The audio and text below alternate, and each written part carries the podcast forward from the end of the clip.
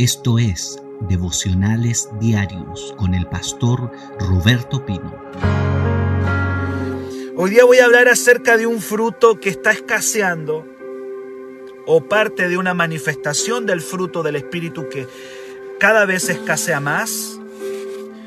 Y la Biblia lo escribió como fe Gálatas 5:22, más el fruto del Espíritu es amor, gozo, paz, paciencia, benignidad, bondad, y luego dice fe.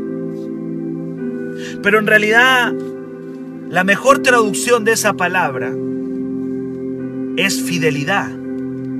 Por lo tanto, hoy día quiero hablar de un fruto del Espíritu que se llama fidelidad para que se entienda mejor, más que fe, es fidelidad. Y yo voy a hablar acerca de la fidelidad como un fruto, como parte del fruto del Espíritu Santo en nuestro carácter, en nuestra vida. ¿Qué es la fidelidad? La fidelidad es la capacidad de permanecer comprometido con algo o con alguien sin importar lo que pase. Te lo vuelvo a repetir. Fidelidad es estar comprometido con algo o con alguien, sin importar lo que suceda. Se me viene ahora la frase que nos hace, que hacemos en la iglesia, que no es otra cosa que un pacto de fidelidad. Voy a estar contigo en la pobreza y en la riqueza, en la salud y en la enfermedad hasta que la muerte nos separe. Cuando nos hacen repetir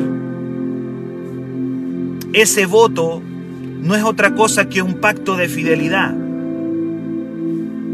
Fidelidad es una persona que puedes confiar, que no va a abandonar, que no va a desertar, que no va a arrancar en la crisis, que se mantendrá firme. Es alguien en quien puedes, con quien puedes contar sin importar lo que pase. Le llamamos responsable.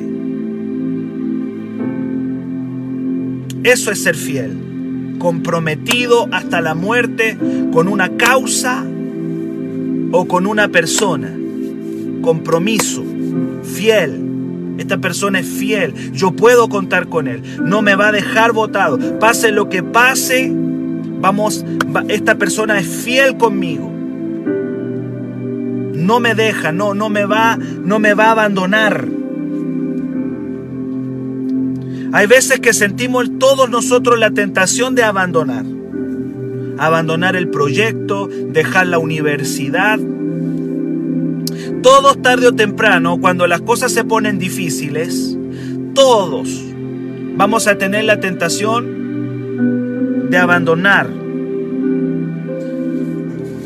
Hay algunos que han sentido la tentación de abandonar a Dios, de abandonar la iglesia, de abandonar un ministerio, de abandonar una empresa, de abandonar un negocio, de abandonar un proyecto.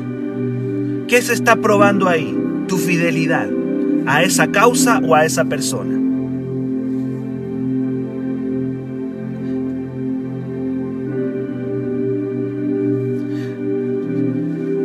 Cuando sentimos la tentación de abandonar, la fidelidad es la que te va a dar la resistencia. Fidelidad es un fruto que necesitamos, es parte del fruto del Espíritu que necesitamos cultivar en nuestra vida. ¿Cuántos dicen amén en esta mañana? ¿Cuándo, voy a, cuándo, ¿Cuándo sé que soy fiel?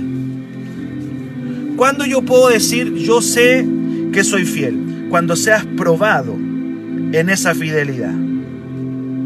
La prueba, la crisis, el problema es el mejor indicador de cuán fiel soy, porque tarde o temprano, como yo decía, todos vamos a ser tentados a abandonar.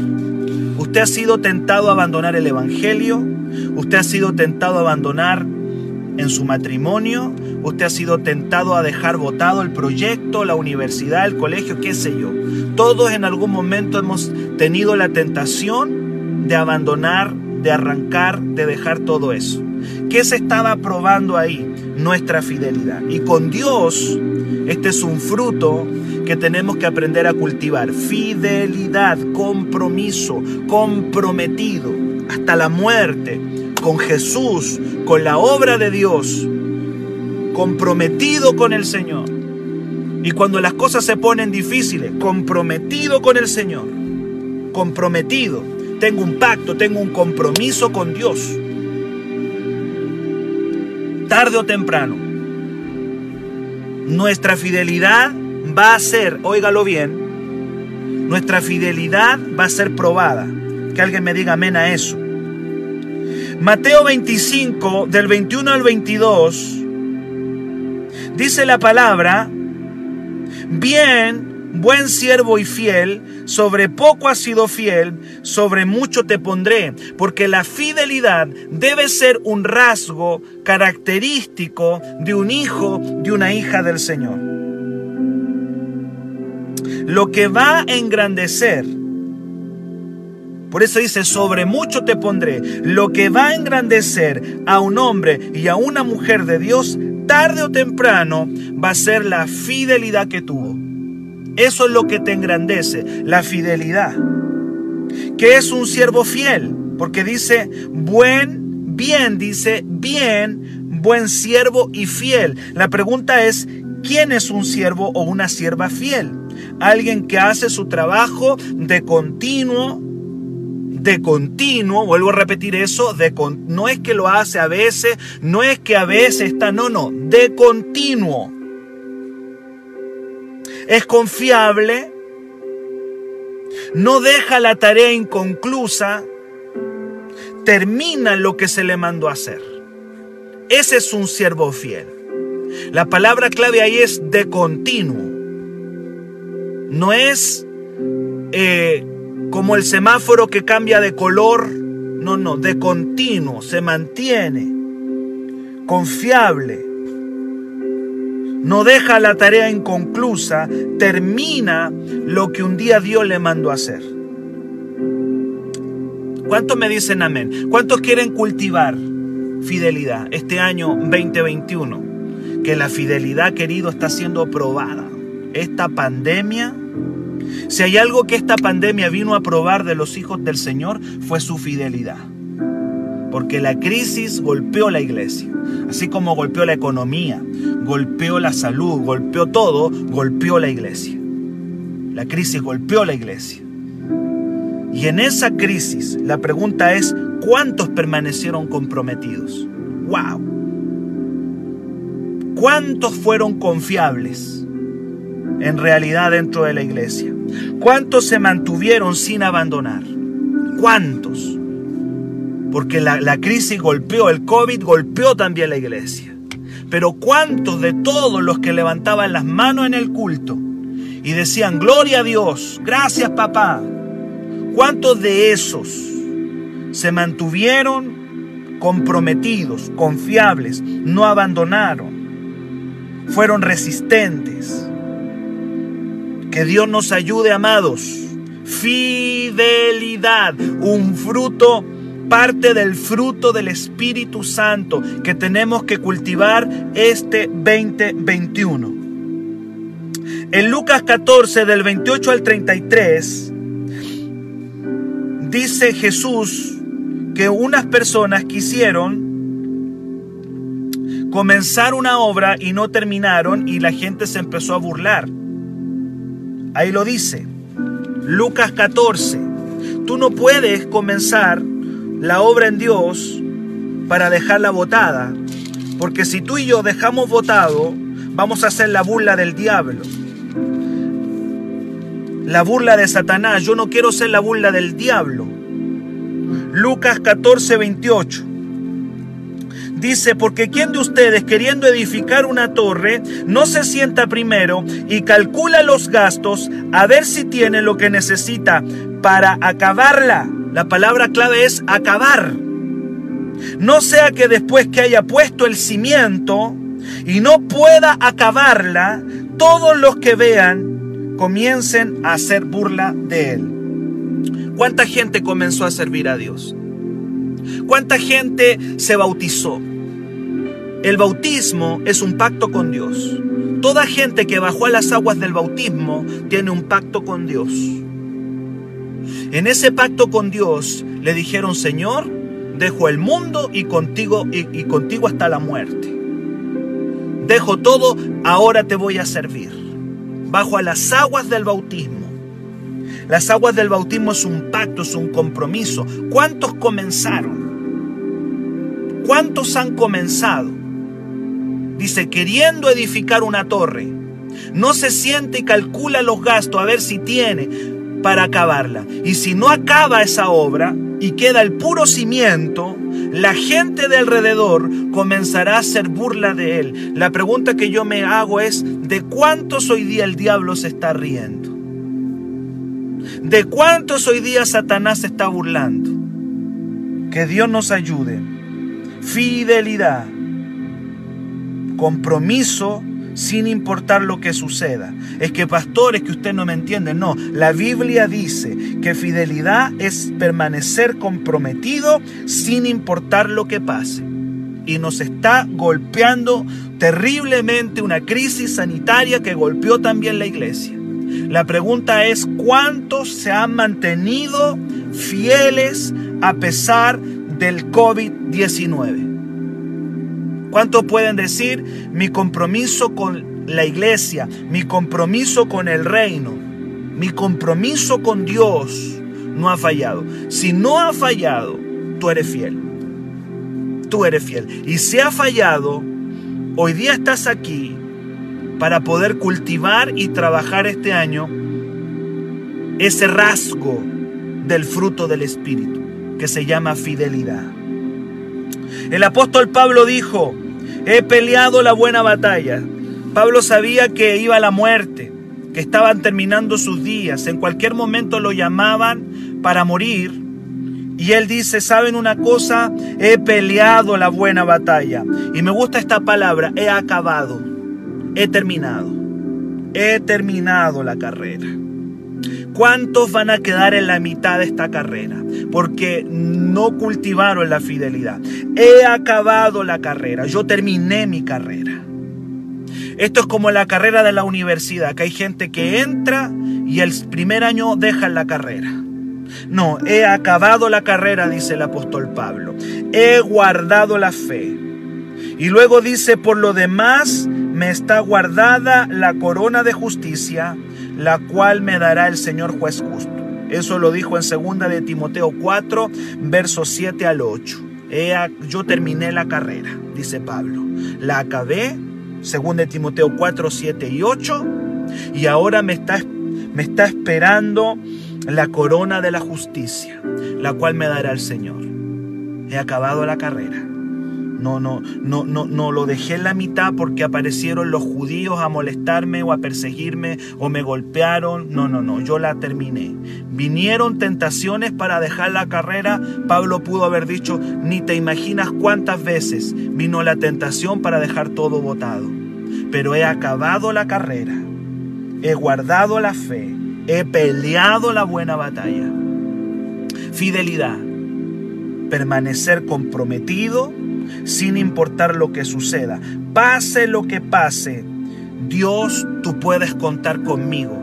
¿Cuántos de nosotros podríamos mirar al cielo y decir, Señor, pase lo que pase, aquí tienes un siervo fiel? Pase lo que pase, tú puedes contar conmigo, mi Dios. Pase lo que pase, Señor, puedes contar conmigo. Haré mi trabajo de continuo. Seré confiable, Señor. No voy a dejar inconclusa la tarea. Terminaré lo que un día tú me mandaste hacer. Fidelidad, fidelidad, fidelidad, fidelidad, resistencia, permanecer donde Dios te puso, ahí está. En los últimos tiempos, la Biblia dice que muchos cristianos van a abandonar el Evangelio, la fe, el servicio congregarse, lo van a abandonar. Ya lo dijo Pablo, como una señal de los últimos tiempos. En 1 de Timoteo 4:1, Pablo dice que en el último tiempo algunos iban a apostatar de la fe. Apostatar. Mire la palabra apostatar. Viene de una palabra que se llama apostasía. ¿Qué significa apostatar? Porque ahí dice que en los postreros días, dice, algunos apostatarán de la fe. La palabra apostatar es un término militar que significa desertar. ¿Quién es un desertor? Un desertor es un soldado que en plena batalla deja todo botado y arranca y no enfrenta al enemigo. Es desertar. Esa palabra apostatar significa desertar, apartarse, alejarse, abandonar. Y Pablo ya lo decía, un rasgo de los últimos tiempos es que la gente no sería fiel, que no se podría confiar en ellos, sino que mucha gente que en, un momento juró a la bandera, juraron a la bandera, juraron a Jesús, juraron a Cristo, a la bandera del Evangelio, pero que en el momento de la batalla abandonaron la fe. Lo dice Pablo, 1 Timoteo 4.1, apostatarán de la fe. ¿Y por qué apostataron de la fe? Ahí mismo lo dice, porque fueron influenciados por el mundo, fueron influenciados por el sistema fueron influenciados por demonios. Dice, porque habrán escuchado a espíritus de demonios, a espíritus engañadores, dice, y doctrinas de demonios. Es un rasgo. No te extrañes, no te, no, no, no, te compliques cuando veas a un, a un grupo bastante grande de gente que juró a Jesús, que juraron a la bandera de Cristo, que hoy día perdóneme la palabra que voy a usar, no está ni ahí, ni con el Evangelio, ni con la iglesia, ni con Jesús, ni con nada. Eso es parte. Y, dice ahí, eh, eh, apostataron de la fe. Yo podría ya enumerarte varios de nuestra iglesia, varios, que a lo largo de los 11 años de ministerio apostataron de la fe. No se comprometieron un día conmigo, Conmigo no hicieron ningún compromiso. Lo hicieron con Dios. Lo hicieron con el Señor. Y, quiero decirte, amado, que en, tarde o temprano todos vamos a comparecer ante el tribunal de Cristo. Es terrible, fuerte, pero está la palabra. Yo no puedo, yo no puedo negarte la palabra. Yo no puedo entregarte caramelos aquí. Mi llamado es edificarte. Y yo tengo que decirte que muchos, tarde o temprano, van a tener que comparecer ante el tribunal de Cristo porque un día juraron a la bandera de Jesús. Y en la batalla, cuando la cosa se, puso difícil, desertaron. Desertaron. Excusas pueden haber muchas, pero yo no sé, tú me puedes dar todas las excusas a mí. No sé si Dios te las va a aceptar. No sé si Dios te las va a aceptar. La gente puede tener miles de excusas. No sé si Dios las acepta. Wow, está fuerte hoy día, queridos. Está fuerte, fuerte, fuerte. Pero esto es fidelidad, fidelidad, fidelidad. Fidelidad, ¿te lo quieres que te vuelva a repetir la definición? Capacidad de permanecer comprometido sin importar lo que suceda. Me gusta esa definición. Comprometido con algo, con alguien, ahí sin importar lo que suceda. Significa confiable alguien en quien puedo contar sin importar lo que pase. Todos vamos a tener la tentación de abandonar el servicio, pero es la fidelidad la que nos va a dar resistencia para no dejar en la mitad lo que comenzamos un día con Dios. ¿Está conmigo? Me dice amén. Por último diga, ouch, amén, sí, Señor, duele, pero amén. Que Dios nos ayude. ¿Y por qué estoy enseñando esto? Porque este es un año en que dijimos que el 2021 era un año para cultivar el fruto. El fruto. La palabra discierne los pensamientos y las intenciones del corazón. Por algo Pablo dice es una espada de doble filo que penetra hasta partir el alma. ¿Qué le vamos a hacer, querido? Si dice que es una espada que penetra hasta partir el alma, las coyunturas, los tuétanos, si no duele, entonces no sé qué estaremos predicando. Pero nos tiene que provocar cambio. Tenemos que ser transformados por la palabra. Dios prueba la fidelidad en tres áreas. ¿Quiere que le enseñe ¿Cuáles son las tres áreas en que Dios prueba la fidelidad? Son tres áreas que a nuestros ojos no parecen tan importantes, pero parece que para Dios sí. Hay tres áreas que nosotros podemos, perdóneme la palabra que voy a usar, que podemos ningunear, pero que para Dios es importante. Tres áreas en las que Dios prueba la fidelidad está en el contexto de una parábola. Está ahí en Lucas 16 del 10 al 12. La parábola de un, de un dueño que le deja para la administración de sus cosas a un siervo. Le dice, yo me voy a ir, pero te voy a dejar administrando esto. Tal cual como Cristo.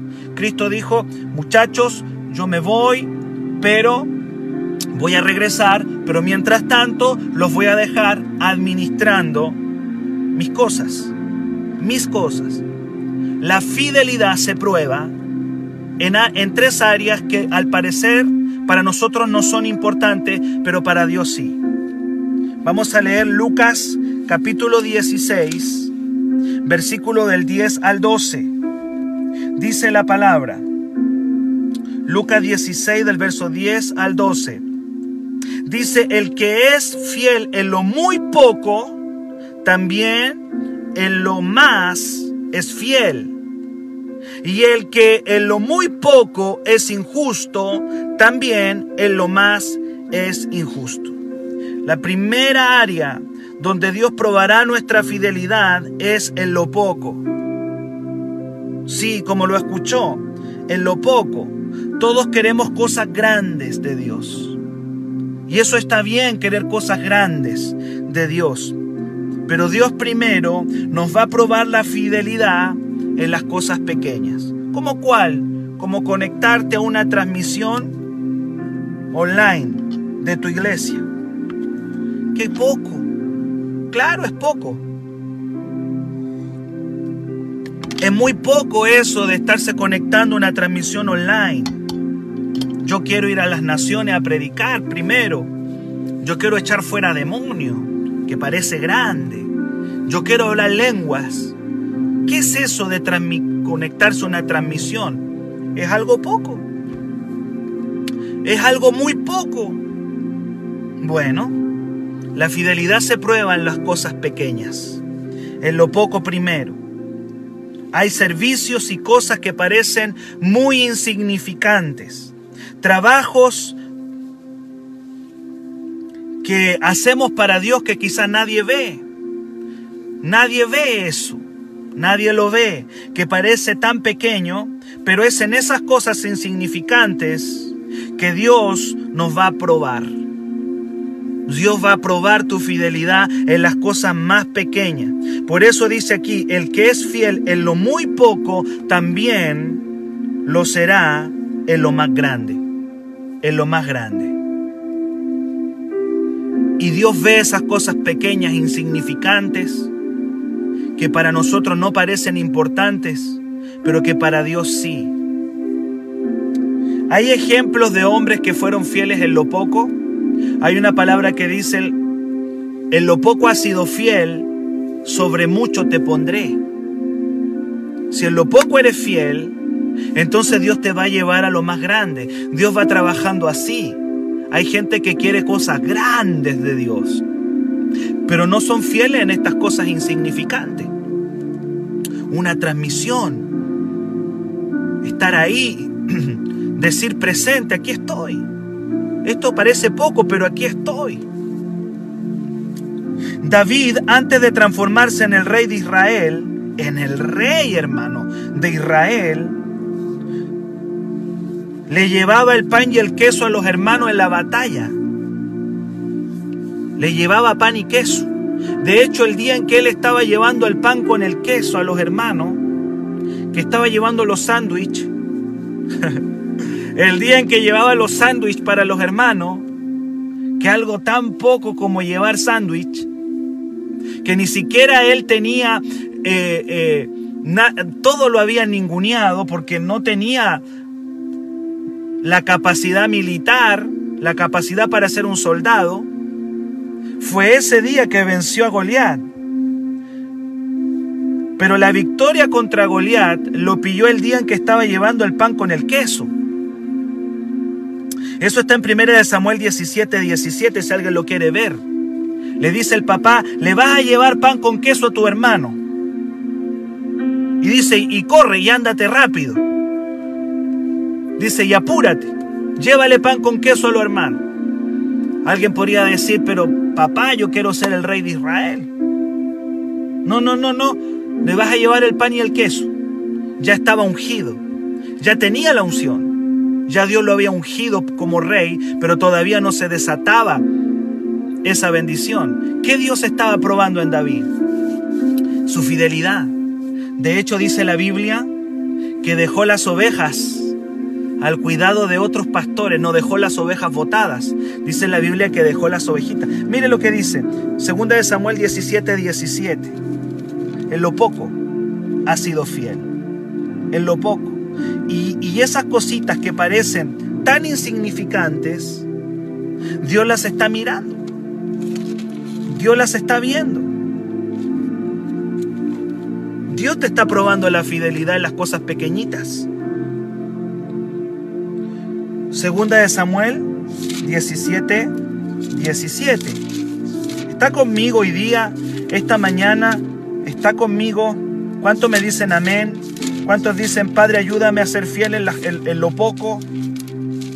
Amén. Es Primera de Samuel 17, 17. Qué importante es ver que este hombre que se transformó en uno de los reyes más poderosos de Israel fue el que le llevó pan y queso a los hermanos. Dice, y dijo Isaías a David, mire lo que dice, y dijo Isaías a David, el papá, ¿cierto? Toma ahora para tus hermanos un efa de este grano tostado y unos diez panes y llévalo pronto al campamento a tus hermanos y estos diez quesos de leche los llevarás al jefe de los mil y mira si tus hermanos están buenos y toma prenda de ellos. ¡Wow! Le va a ir a llevar pan con queso a, tu hermano ahí en la batalla. David no estaba ungido ya, ya tenía la unción. Él pudo haberse agrandado, ¿ah? Y pudo haberle dicho, papá, a mí ya me ungieron rey de Israel. No te confundas, papá. Yo ya estoy, yo ya soy el ungido. Así que no te confundas conmigo. ¿Cómo me estás mandando a llevar pan con queso si a mí ya el profeta me ungió rey? Partiste a dejar el pan con queso. Verso 19 dice que eh, estaban ahí Saúl y, y, dice peleando contra los filisteos. Verso 20, se levantó pues David de mañana y esto me gusta, la responsabilidad. Me gusta esto. Se levantó pues David de mañana y dejando las ovejas al cuidado de un guarda, no fue que se fue y dejó las ovejas botadas. No, no.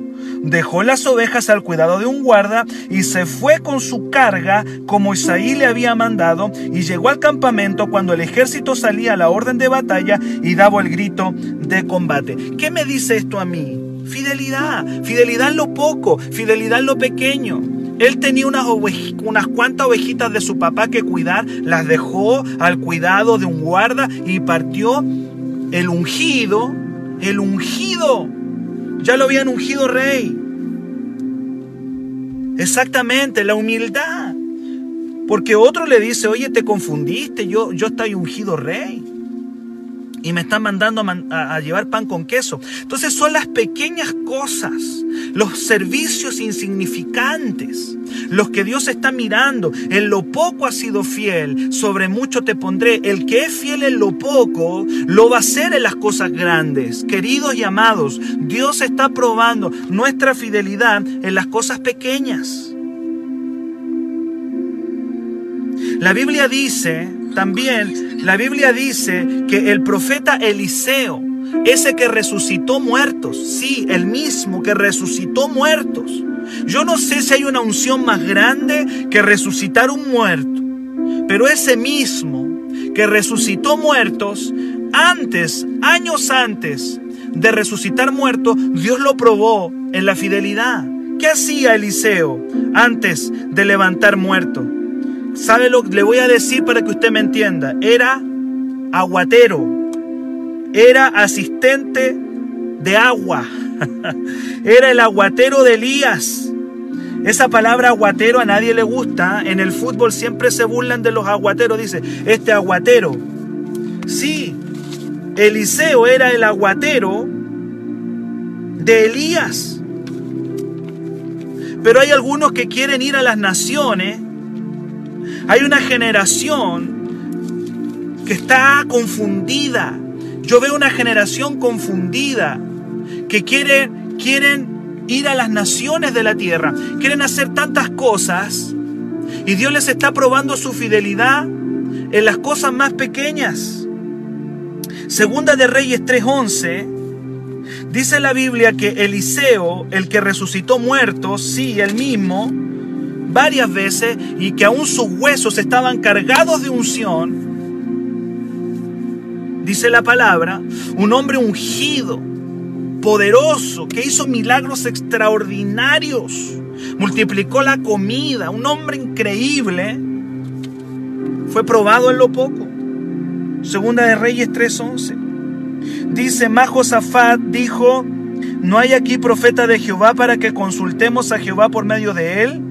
Y uno de los siervos del rey de Israel respondió y dijo, aquí está Eliseo, hijo de Safat, que servía a Elías. Pero otra versión, otra traducción más clara dice que derramaba el agua en las manos de Elías. ¿Cuál era el trabajo de él? Derramar agua en las manos de Elías. Servirle agua a Elías. Y llegó a transformarse en un siervo de Dios. Era un asistente. Nadie quiere ser asistente de nadie.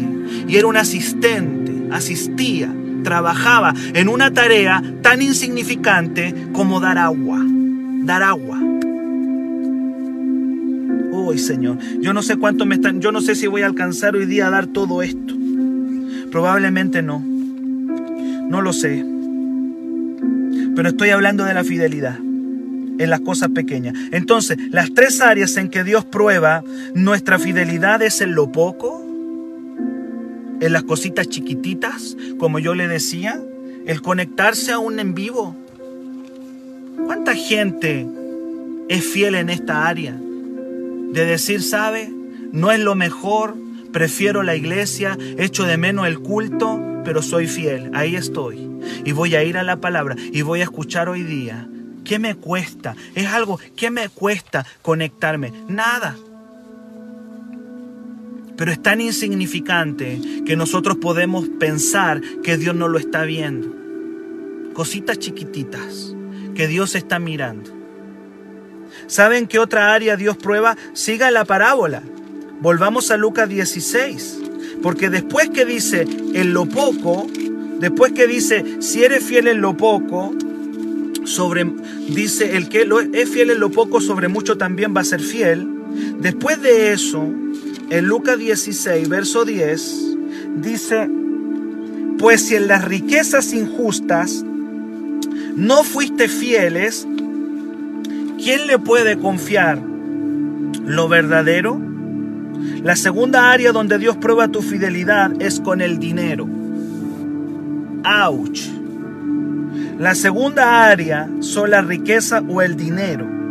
Todos queremos prosperar. Yo no sé cuántos de ustedes quieren prosperar. Y eso está bien. Pero Dios probará tu fidelidad primero antes de prosperarte. Va a probar tu fidelidad con el dinero, con la generosidad que tú tengas, principalmente en la ofrenda y en los diezmos. Todos queremos prosperar, todos queremos crecer financieramente. Pero la palabra dice que si en las riquezas injustas no somos fieles, ¿cómo Dios nos va a confiar lo verdadero? En las riquezas. Antes de que Dios te bendiga económicamente, Dios te va a probar en tu fidelidad con lo que Él te da. Porque Él te está dando. El Señor te está proveyendo. El Señor te está bendiciendo todos los días. Todos los días Dios te está dando, te está bendiciendo. Entonces Dios te va a probar tu fidelidad en el área del dinero. Tú y yo somos probados en esa área. Y en la medida que tú eres fiel en, la, en el área financiera, con las ofrendas y los diezmos, con la generosidad que tú tengas a la obra de Dios, Dios te va a poder dar. Pero alguien dice, pero e, en esta área sí, esta área es importante, porque el diezmo es algo poco para que Dios te pueda dar lo mucho y Dios te pueda ir bendiciendo más. El dinero es un área donde Dios prueba tu fidelidad. Y hay gente que no es fiel en esa área.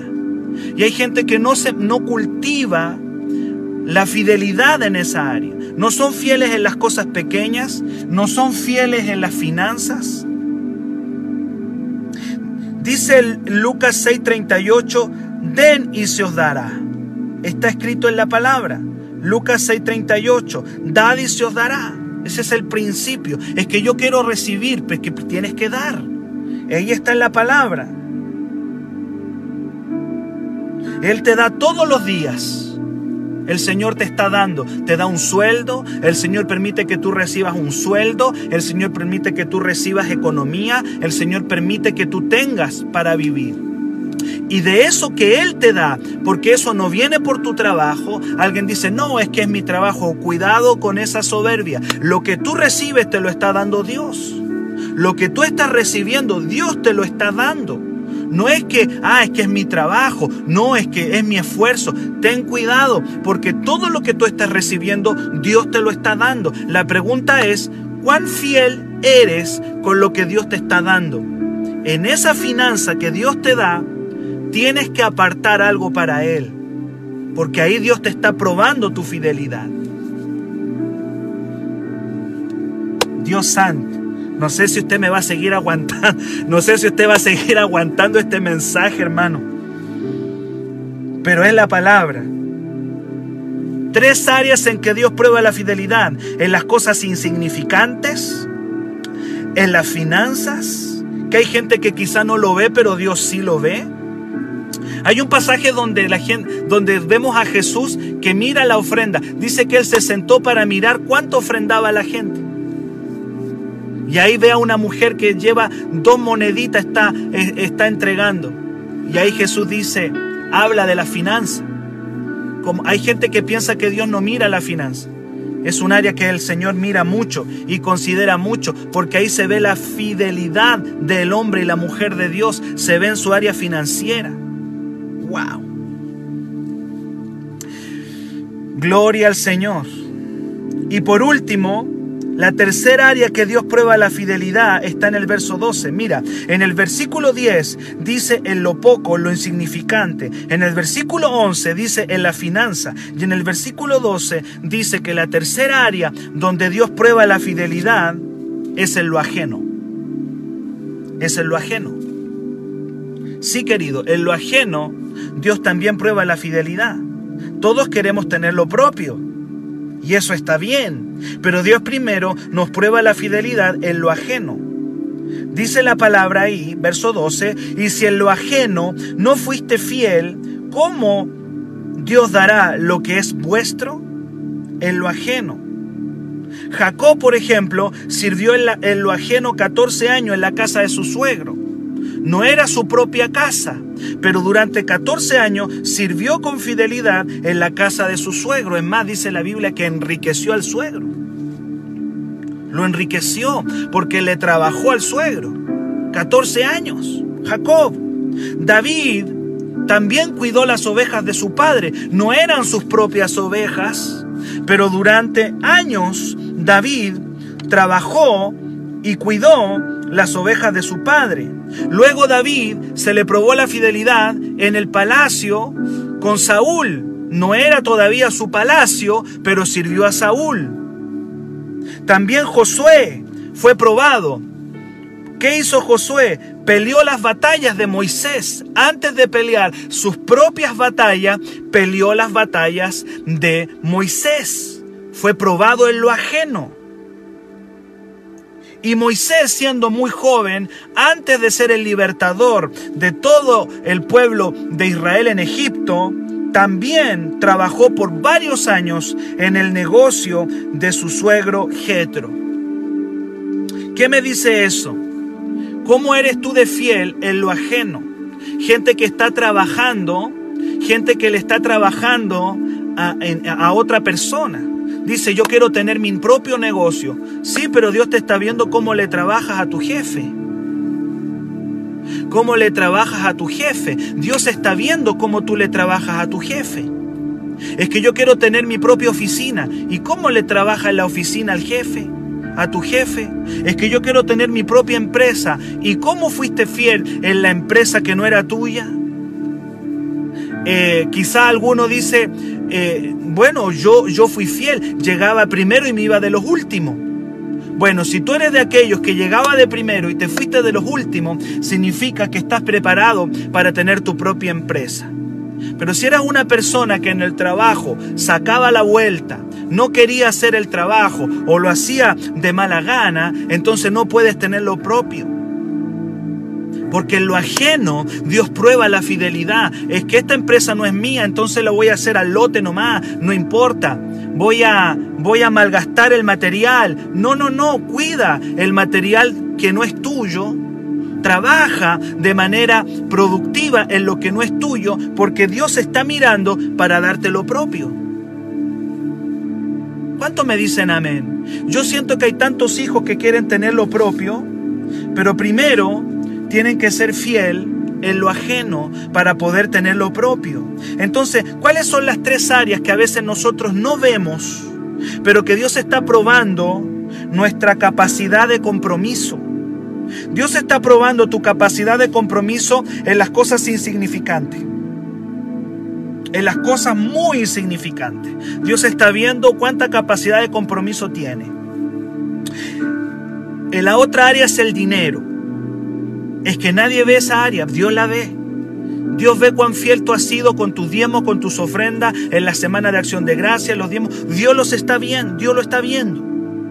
En las riquezas de la tierra, Dios está viendo para poder darte las riquezas del cielo. En lo ajeno. Ah, es que esta empresa no es mía. Ah, es que esto es del jefe. Oye, pero cuídale, cuídale el material al jefe. Es del jefe, sí es que yo quiero tener lo propio. Está bien, pero trabaja bien en las cosas que son del jefe primero. ¿Cuántos me dicen amén? Entonces fidelidad es la capacidad de permanecer comprometido sin importar lo que pase. Es alguien confiable, responsable, que no abandona. La fidelidad es parte del fruto del Espíritu y cada vez está más escaso. Quiero terminar ya, hermano. Aguánteme, aguánteme cinco minutos y termino. Aguánteme cinco minutos y terminamos. Hoy día es domingo, así que podemos dar unos minutos más y yo termino. La Biblia habla de un varón que se llamó Sama. Y, y yo quiero decirle que la fidelidad es un fruto cada vez más escaso en la iglesia. El COVID-19 vino a probar la fidelidad de millones de cristianos que levantaban sus manos y que le juraron lealtad a la bandera de Cristo. ¿Cuántos le juraron lealtad a Jesús? Y apareció un virus que nos cambió la iglesia, amados. Este virus nos cambió la iglesia. Este virus nos cambió todo, nos vino, nos dio vuelta a la iglesia, amado, nos dio vuelta a la iglesia. Yo quisiera volver a reunir a todos mis hermanos en el templo, pero no puedo. Entonces, ¿qué Dios está haciendo? Dios está probando la fidelidad de renuevo.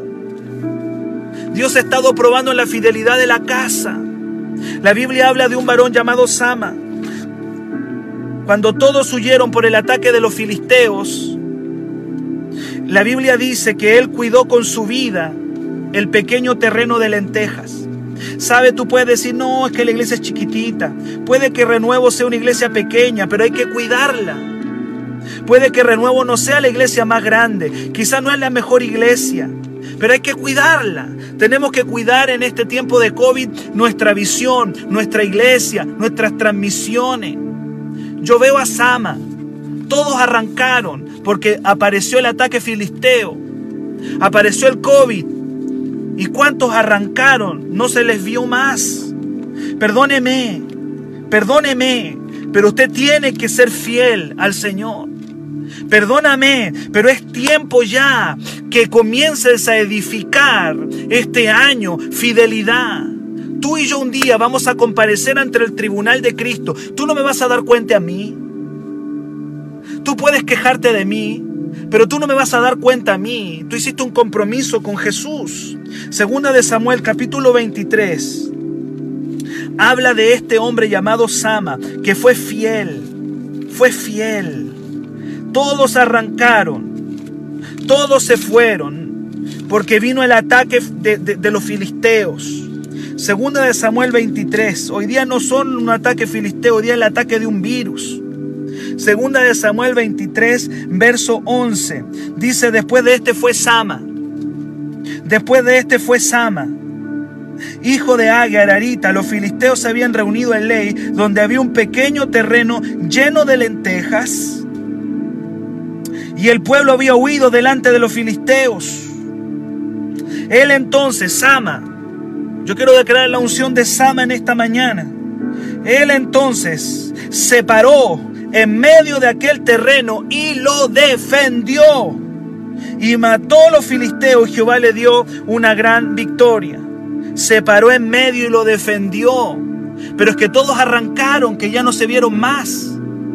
Es que todos somos valientes en el templo, hermano.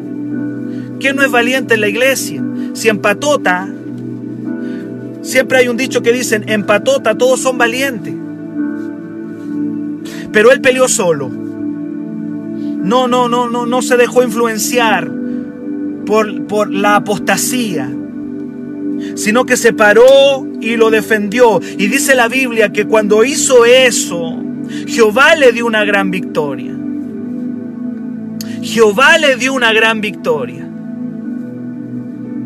La fidelidad es un fruto del Espíritu Santo. La fidelidad es parte del carácter de Dios, el permanecer comprometido. Necesitamos gente fiel, gente que defiende las cosas del Señor en el tiempo del COVID. Necesitamos defender nuestra iglesia, la oración, nuestras transmisiones en vivo. Necesitamos defender cosas, nuestra casa, nuestra visión. Valientes que no se dejan doblegar por esta temporada difícil.